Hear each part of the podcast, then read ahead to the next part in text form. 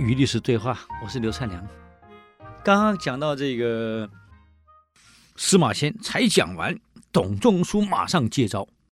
皇上，这司马迁讲的有道理呀、啊。你想一想，一个国家领导人目的是什么？当然是把国家治理到非常和顺，能够长治久安，国家到达完全的富强。国家不富，怎么样从事民生建设？国家不强，怎么保护住你的富有呢？所以前次我们讲过，以荀子的话：“国不富，无足以养民情；国不强。”无足以存其富，他意思是说，国家如果不够强大，他就没有办法从事各种民生建设，啊，高铁呀、地铁呀，各种建设，你没钱怎么建设？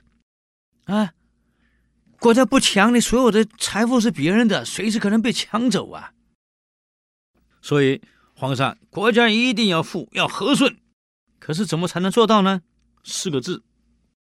皇上一听，哪四个字？仁义礼乐，这古代这个仁，仁仁义是仁，跟我们做人的人两个字是通用的，意思是一定要把一个做人的根本道理，一个人一定要把它做好。而做人的根本道理基础在哪里？在孝悌。所以董仲舒说，孝悌人的根本。所以。国家应该把重点摆在对人民的教育上，以家为单位，让他们能够孝悌。你想想看，孩子们对父母孝顺，兄弟姐妹和谐，平辈同理之间、乡里之间和谐相处，这不就安定了吗？所以人的根本在孝悌。皇上，这个一定要下去。尤其我们大汉朝应该以孝悌立国。你不做表率，你让人民学什么呀？有了孝悌，人的根本能做到了，他的行为才会符合礼教，才会正当。这个时候，你推行了礼这个规范，不用去强制了，人民自然会去遵守。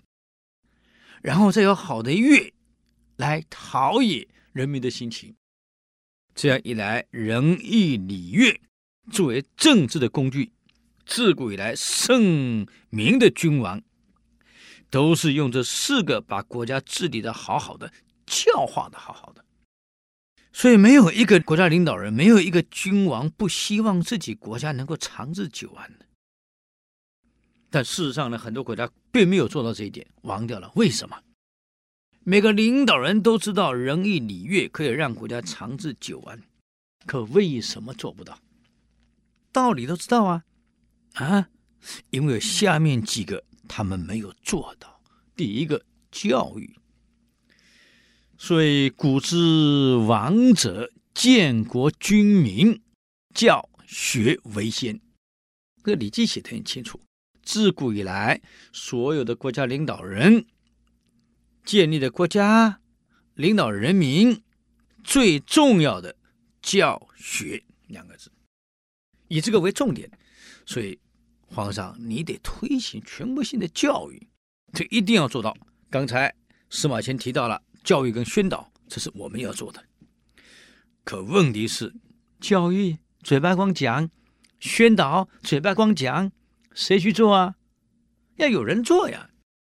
各地方的官吏一定要彻底负起这样的责任。那么，地方的官员哪里来？皇上。用人，所以第二个关键是皇上你怎么用人。国家再好的政策，再好的方针，你用的人用错了，本身不能守礼教，不能守规范，天天打电话勒索这个勒索那个要钱，你说这个国家怎么办？所以干部本身不能腐败，他得遵守自己的规范跟礼教。所以你要懂得用人，要用对人。第三个板块，皇上，你本身得以身作则。你自己不遵守法治，自己不遵守规范，请问皇上，你让谁去遵守？所以你自己得先带头做啊，否则没有办法。第四个板块，皇上。既然国家要长治久安，一个治国的理念跟目标，你要很清楚，你到底要做什么？没有目标啊，一个国家发展没有目标，一个企业发展没有目标，你说这企业怎么发展？这国家怎么发展？一个国家发展没目标，没有方向；一个企业发展没有目标，没有方向，你说这个组织怎么办？可董仲舒早在两千多年前就给武帝讲得很清楚了：你治理国家，你的治国的理念在哪里？国家的发展目标在哪里？未来方向怎么走？发展战略是什么？你要很清楚。但这个执行，你要能用人，用人的过程，你自己得先以身作则。用的人你要教育他，否则没办法呀。最后一个板块叫执行力。一个领导人不能畏畏缩缩，一个领导人不不能只是求稳定啊，一个领导人不能没有目标，不能没有魄力。同样，用的人也得有执行力，否则变成这个口号空谈有什么用啊？想当年，我们台湾定了多少什么什么中心，什么运筹中心啊，什么金融中心啊，什么媒体中心啊，弄了二十几个中心，结果没有一个完成的，没有执行力。一个组织没有执行力，变成空谈，这是危机呀！皇上，武帝是个明白人，一听就清楚了。啊，我明白了，我总合下来，我清楚了。所以汉武帝为什么国家能处理好？